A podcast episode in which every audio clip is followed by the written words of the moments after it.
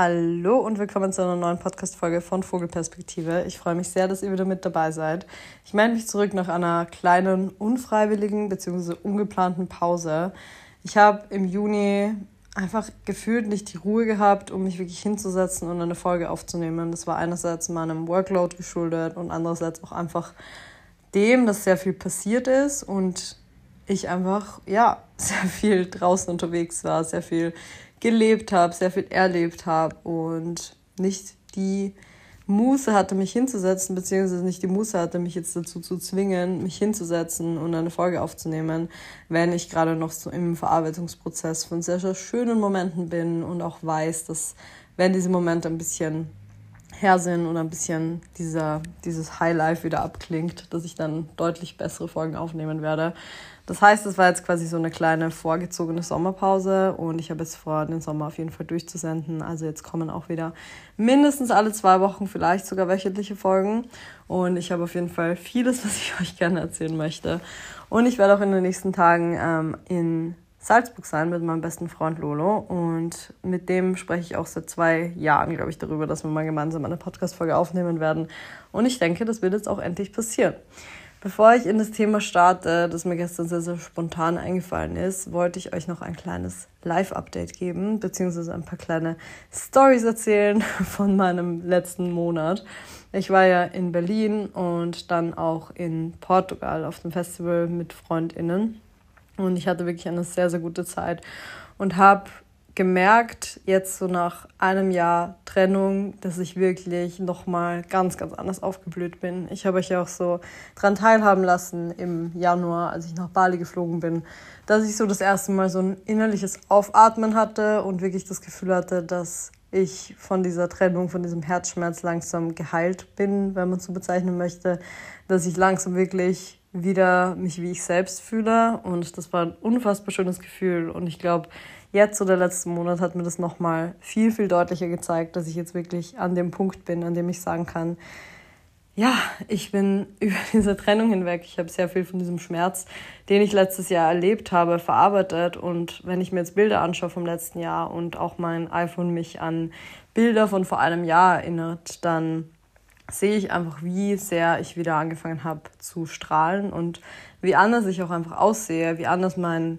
Ausdruck im Gesicht ist und dass ich einfach so einen krassen Glow habe im Vergleich zum letzten Jahr. Und es ist irgendwie mega schön und ich muss auch echt sagen, dieser Zeitpunkt, an dem diese ein Jahr Trennungsgrenze überschritten war, das war unglaublich schön, weil irgendwie dieses erste Jahr, ich weiß nicht, ob ihr das kennt, aber ich finde immer, wenn ein Jahr nach einem schlimmen Ereignis vergeht, das heißt jetzt auch ein Todesfall von, wie in meinem Fall, einem Familienmitglied oder auch ähm, nach einer Trennung, dann hat man einfach sehr, sehr viele Tage in diesem Jahr, die einen noch daran erinnern, an einen Zeitpunkt, an dem noch alles anders war. Zum Beispiel die Person noch in deinem Leben war und du noch mit der Person dies und das erlebt hast. Und das ist nach einem Jahr einfach irgendwie erstmal so ein bisschen abgearbeitet. Zumindest hat sich das für mich so angefühlt, dass ich einfach keine direkten Daten mehr hatte, an die ich so zurückdenken konnte. Kein gemeinsames Weihnachten mehr, kein gemeinsames Geburtstagsfeiern mehr. Und nachdem diese Jahrestage alle vorbei waren, hatte ich nochmal so ein innerliches Aufatmen und das war jetzt auf jeden Fall Anfang Juni. Und seitdem habe ich nochmal einen riesigen Sprung gemacht. Und ich werde auch einfach nicht müde davon zu erzählen, dass es diese Phasen gab und dass ich diese Phase irgendwie überwunden habe und mich da selbst rausgezogen habe, weil ich einfach tagtäglich einerseits durch eure Nachrichten, aber auch durch Stories von anderen Menschen sehe, dass wir alle oftmals in der Situation sind, dass wir super schwierige Phasen durchmachen, die uns komplett den Boden unter den Füßen wegziehen. Es passieren schlimme Dinge und ich glaube, es ist super wichtig anzuerkennen, dass das Leben manchmal wirklich schwierig ist und dass es Phasen gibt, in denen man sich absolut nicht mehr rauszieht, in denen man so ein bisschen das Urvertrauen dafür verliert, dass es jemals wieder anders sein wird. Und so ging es mir auf jeden Fall letztes Jahr. Es sind einfach nacheinander so viele schwierige Dinge passiert, so viele Dinge, die mir so viel Schmerz bereitet haben, dass ich Mitte des Jahres einfach gedacht habe, so hey, wird es jemals wieder anders sein? Wird sich das Leben jemals wieder so leicht und so schön anfühlen? Und ich bin da ja sehr, ja, sehr tief reingegangen. Ich habe versucht, wirklich alle Gefühle zu fühlen und habe versucht, mich einerseits da irgendwie selber rauszuziehen, aber auch trotzdem dieses Gefühl zuzulassen und jetzt keine Gefühle zu verdrängen und das alles aufzuarbeiten, auch im Rahmen der Therapie.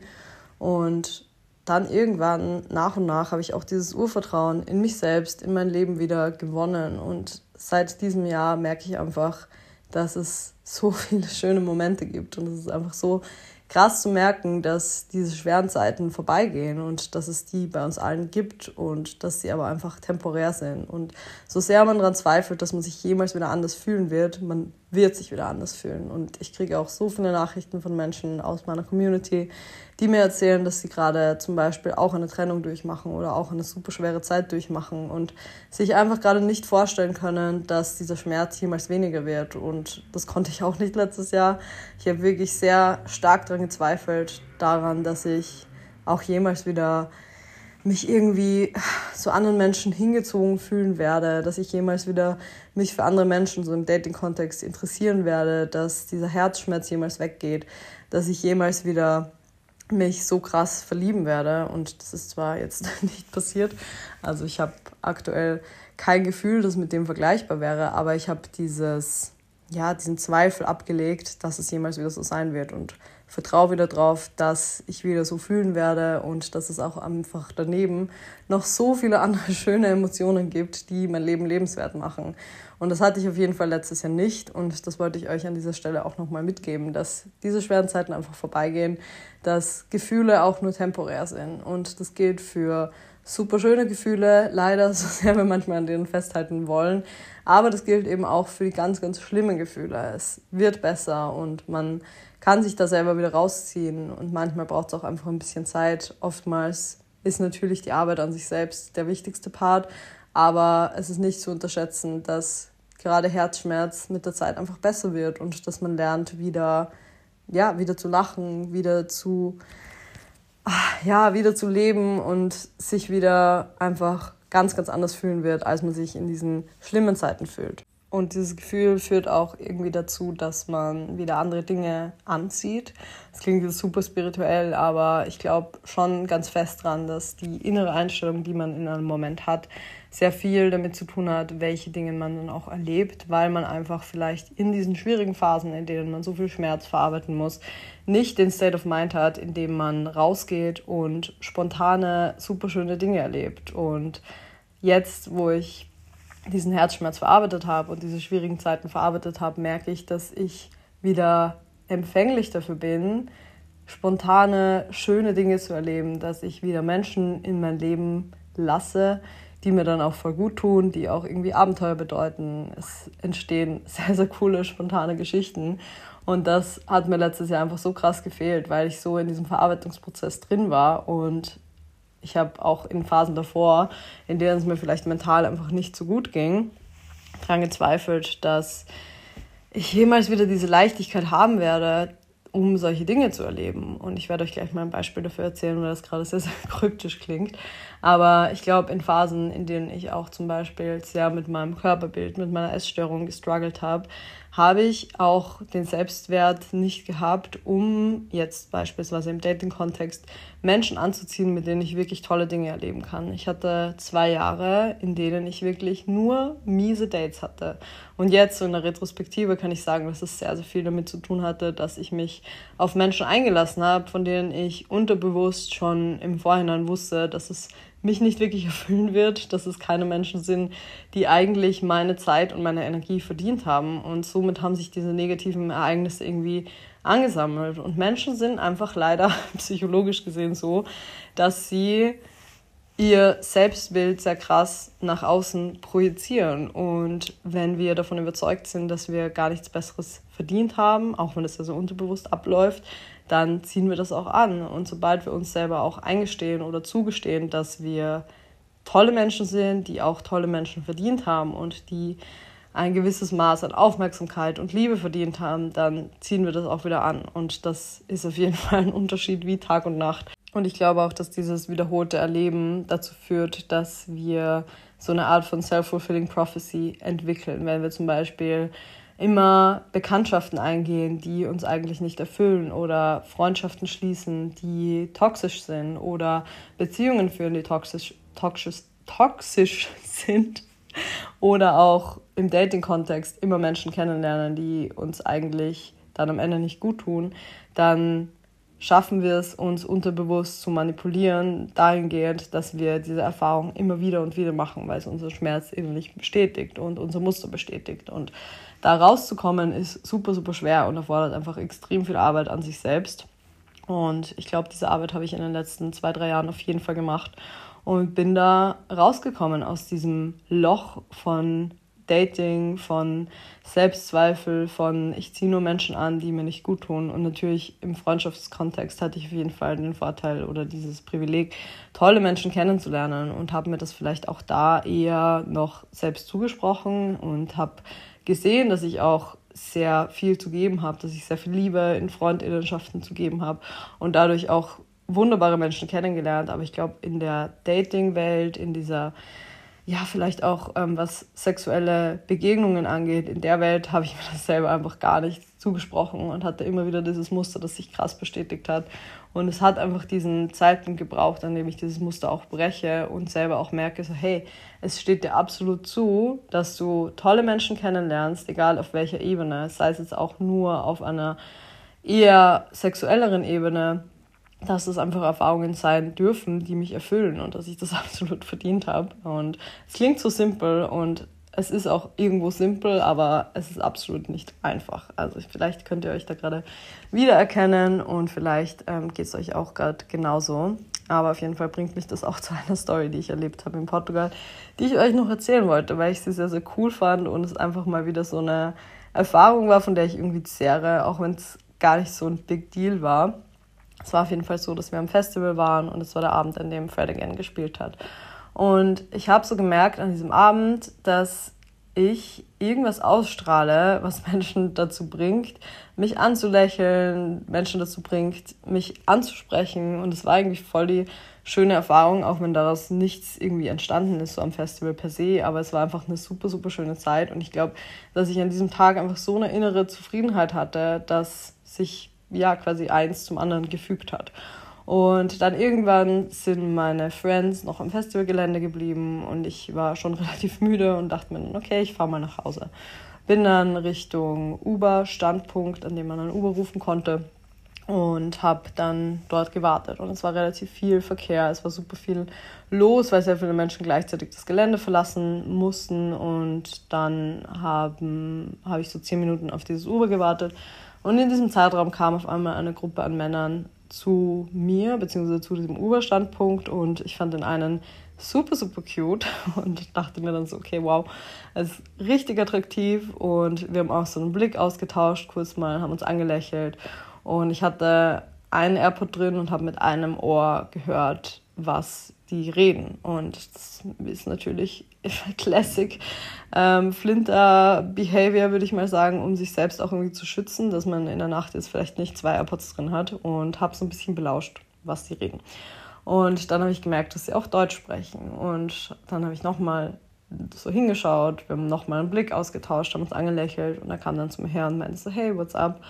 Dann habe ich ihn angegrinst und gemeint, ja, ich spreche auch Deutsch. Und er war so, oh fuck. Und in dem Moment kam dann auch sein Uber, beziehungsweise ich glaube, wir haben so eine halbe Minute vielleicht geredet und dann meinte er so, hey, bist du schnell und hält mir sein Handy hin. Und bevor er so ins Uber springt, habe ich noch ganz schnell meine Nummer eingetippt und dann haben wir begonnen zu schreiben an dem Abend noch. Und ich habe dann auch gleich gemeint, so, hey, hast du Bock, morgen auf einen Kaffee zu gehen? Lass uns einfach einen Spaziergang im Porto machen. Und das haben wir dann auch gemacht. Wir haben uns am nächsten Tag dann getroffen und haben uns einen Iced Coffee geholt und sind so zwei Stunden durch Porto spaziert, haben uns so hingesetzt in die Sonne und haben ultra viel gequatscht. Und es war jetzt kein Date, das auf irgendwas hinausgelaufen ist, weil es für uns beide auch einfach so Priorität hatte, jetzt mit unseren FreundInnen dann den Abend zu verbringen. Aber es war trotzdem für mich so eine krass schöne Erfahrung, dass ich mit so einem offenen Herzen und so, einem, so einer inneren Zufriedenheit an dem Tag durch die Welt gegangen bin und dass ich dann genau das auch angezogen habe. Und es war so eine beflügelnde Erfahrung, einfach so eine ultra spontane Aktion und das fand ich sehr, sehr schön. Und irgendwie passiert mir das dieses Jahr öfters. Ich nutze zwar Dating-Apps, wie ihr auch wisst, und habe auch zum Beispiel in Bali super viele Dating-Apps benutzt, habe dadurch Menschen kennengelernt.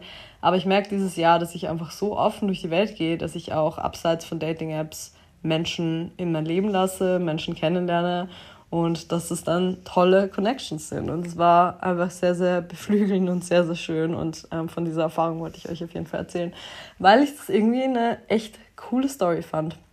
Ich habe jetzt sehr, sehr lange schon geredet. Das war eigentlich nur ein kleines Live-Update geplant.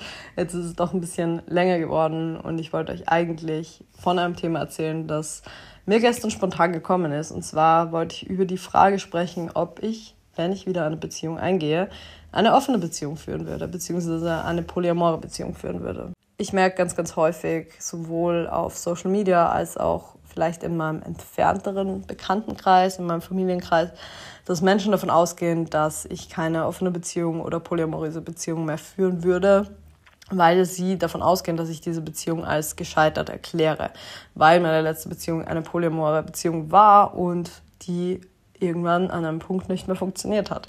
Und das finde ich interessant. Ich habe darüber auch schon mal ein Reel gemacht, dass es sehr, sehr häufig die Annahme gibt, dass wenn sich Menschen in einer Polybeziehung trennen, dass es dann dass der Grund dafür, für diese Trennung, die Polybeziehung ist. Und wenn man eine monogame Beziehung führt und sich trennt, dann fallen ähm, tausend Gründe dafür ein, warum sich diese Menschen gegebenenfalls getrennt haben. Dann werden Gründe genannt wie, man hatte unterschiedliche Vorstellungen von der Zukunft, man hat einfach irgendwann vielleicht nebeneinander hergelebt. Es ist die Anziehung irgendwann vielleicht nicht mehr dieselbe gewesen und das war für eine Person dann so ein non-negotiable und man war nicht mehr bereit daran zu arbeiten oder vielleicht wurde sogar jemand betrogen. Und da werden einfach so viele Gründe dafür gesehen und auch als valide angesehen. Aber bei einer Polybeziehung ist es oftmals ein Ding von, ja gut, das war ja klar, du hast ja eine Polybeziehung geführt, jetzt hat die nicht funktioniert. Also das war definitiv die Schuld dieser, dieses Modells, dieses Beziehungsmodells.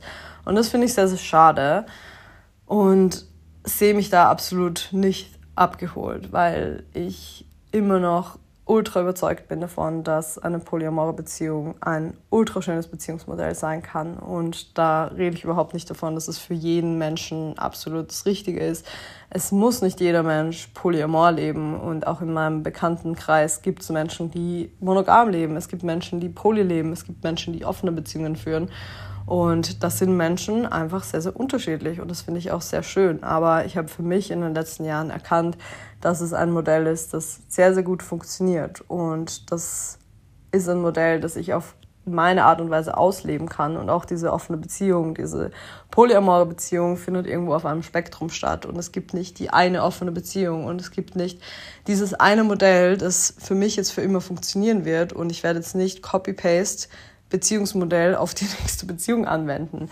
Ich glaube, es ist immer wichtig in einer offenen Beziehung oder in einer Polybeziehung für sich mit dem neuen Partner, mit der neuen Partnerin zu ermitteln, welche Regeln funktionieren für uns, welches Setup funktioniert für uns, was fühlt sich gut an und es kann sich auch über die Zeit oder wird sich auch über die Zeit immer mal wieder ändern. Man wird immer wieder mal neu eruieren, was ist gerade der Status quo, wie stehen wir gerade zueinander, was ist für uns gerade gut, was fühlt sich gerade richtig an. Und von dem Punkt ausgehend kann man dann seine Regeln und seine Art, die Beziehung zu führen, auch festlegen. Und das ist immer noch ein Modell, das ich auf jeden Fall für mich sehe. Was ich oftmals Menschen erkläre, ist, dass wenn ich jetzt zum Beispiel jemanden kennenlernen würde in einem Dating-Kontext und es würde vielleicht doch auf was Ernsteres hinauslaufen, dass ich auf gar keinen Fall ein Problem damit hätte, in dieser ersten Phase basically monogam zu sein, in großen Anführungszeichen, weil ich, glaube ich, schon dazu tendiere, dass ich, wenn ich mich in einen Menschen verliebe, wenn ich gerade meine Aufmerksamkeit auf einen Menschen richte, dass ich das auch sehr, sehr gerne mache und dann in dem Moment vielleicht auch gar nicht die Aufmerksamkeit auf andere Menschen richten möchte, dass ich gar nicht Augen für andere Menschen habe. Das macht mich aber nicht weniger poly, als ich es so auch bin. Es ist nicht, äh, es ist keine konträre Idee oder es ist nichts, was Polyamorie oder eine offene Beziehung ausschließt, wenn man in einer Kennenlernphase sich erstmal aufeinander konzentriert und diese Beziehung einfach auch an Tiefe gewinnt. Ich glaube, das ist sogar etwas super, super Schönes, etwas, wovon man extrem profitieren kann. Und das heißt nicht, dass es nur so funktionieren kann. Es gibt auch super schöne offene Beziehungen oder Polybeziehungen, die wirklich von Anfang an offen und poly sind. Und ich glaube, auch da sind Menschen einfach extrem unterschiedlich. Ich glaube, manche Personen ticken vielleicht nicht so wie ich und sind so all over eine Person, sondern schaffen es auch, ihre Aufmerksamkeit ein bisschen mehr zu verteilen. Ich persönlich weiß, dass ich diese Aufmerksamkeit gerne am Anfang einer Person schenke. Aber ich weiß auch, dass ich nach einer gewissen Zeit an einen Punkt komme, an dem ich das sehr genieße, in einer offeneren Beziehung, in einer Polybeziehung zu sein, in, ja, in der ich auch einfach das Gefühl habe, dass man über Bedürfnisse, über hm, Wünsche super offen sprechen kann. Und ich habe in den letzten Jahren in dieser Beziehung, die sehr, sehr viele schöne Seiten hatte, auch gemerkt, dass es einen enorm zusammenschweißt. Und das heißt auch wiederum nicht, dass es nicht in einer monogamen Beziehung genauso tiefe Bindungen, genauso tolle Kommunikation geben kann. Aber für mich persönlich hat sich das eben so angefühlt, als würde diese offene Beziehung noch mehr dazu führen, dass man offen über alle Bedürfnisse spricht und dass man eben nicht nach zwei, drei Jahren an einen Punkt kommt, an dem man diese Bedürfnisse immer so ein bisschen unter den Teppich gekehrt hat und dann doch irgendwann so ein bisschen auch diese FOMO kickt. Ich glaube, das ist gerade zumindest bei mir und in meinem Freundinnenkreis so, dass man ja doch super viel erlebt, super viele Menschen kennenlernt und gerade in den 20ern oder auch später. Ich möchte das gar nicht auf ein Alter beschränken, aber für mich persönlich war es so, dass ich Anfang 20 auf jeden Fall das Gefühl hatte, wenn ich jetzt eine monogame Beziehung eingehe, dann holt mich irgendwann diese, dieser Gedanke ein, von wegen, ich hatte jetzt zwei, drei, vier, fünf Jahre nicht das Gefühl oder die Möglichkeit, andere Menschen kennenzulernen auf dieser Ebene. Und man geht doch anders auf neue Menschen zu, wenn man grundsätzlich auch die Möglichkeit hat, dass sich daraus was entwickelt. Auf welche Art und Weise auch immer, sei es jetzt sexuell, sei es auf einer tieferen zwischenmenschlichen Ebene. Ich glaube, sehr viele monogame Beziehungen und auch hier das monogame Beziehungen schließen pauschal nicht aus, dass man auch tiefe zwischenmenschliche Beziehungen führen kann, natürlich nicht. Aber ich glaube, durch diese Offenheit, dass sich aus dieser Begegnung alles entwickeln kann, was sich eben daraus entwickelt. Dadurch habe ich Menschen ganz, ganz anders kennengelernt und das möchte ich auf gar keinen Fall missen. Und das ist auch einfach super schön, weil beide Menschen oder auch alle Menschen in dieser Polybeziehung sich so frei entfalten konnten und einfach frei ihren Bedürfnissen nachgehen konnten und man trotzdem immer diese offene Kommunikation hatte, trotzdem immer die Beziehung auch irgendwo priorisiert hat und immer gesagt hat, so hey, ich möchte mich zwar gerade persönlich entfalten, aber mir ist es trotzdem super wichtig, dass ich respektvoll mit unserer Beziehung umgehe, dass ich deine Bedürfnisse auch vorne anstelle und nicht einfach mache, worauf ich jetzt Bock habe. Und wenn es dir nicht passt, dann passt dir halt nichts. Das ist überhaupt nicht mein, mein Zugang. Und ich glaube, das hat einfach zu super viel gegenseitigem Respekt geführt. Das hat dazu geführt, dass man, ja, wie gesagt, sehr, sehr offen über alles sprechen kann und gleichzeitig auch sich persönlich extrem entfalten kann und extrem schöne Connections auf den unterschiedlichen Ebenen finden kann. Und ich kenne einfach auch so viele Menschen in meiner Bubble, die sehr tolle offene Beziehungen führen, die sehr lange schon offene Beziehungen führen und es funktioniert sehr, sehr gut. Und das heißt auch nicht, dass es nicht hin und wieder mal Reibungspunkte gibt. Natürlich gibt es die und natürlich führt auch gerade dieses Beziehungsmodell zu bestimmten Konflikten, die vielleicht in einer monogamen Beziehung nicht da wären. Aber man schafft es dann in der, auf der anderen Seite, diese Konflikte auch gemeinsam zu überwinden und man schafft es selbst zu wachsen. Und ich glaube, was es für mich auch war, dieses ganze Kennenlernen von einer offenen Beziehung und von einem Polykonstrukt war, dass ich so krass an mir selbst gearbeitet habe, weil ich irgendwo dazu gezwungen war, an mir selbst zu arbeiten. Ich musste mich mit meinen Issues auseinandersetzen. Ich musste mir überlegen, warum bin ich gerade eifersüchtig? Warum kommt dieses Gefühl auf? Was löst diese Person in mir aus? Und was projiziere ich gerade auf diesen anderen Menschen, den mein Partner vielleicht jetzt gerade datet? Und oftmals hat es zu unangenehmen Gefühlen geführt, natürlich. Not gonna lie, es war manchmal super schwierig und oftmals ist es auch ekelhaft, mit den eigenen Unsicherheiten so krass konfrontiert zu sein. Aber ich glaube, dass ich niemals an einem Punkt wäre, an dem ich jetzt bin, hätte ich nicht mich ständig oder sehr, sehr oft mit meinen eigenen Unsicherheiten so auseinandersetzen müssen.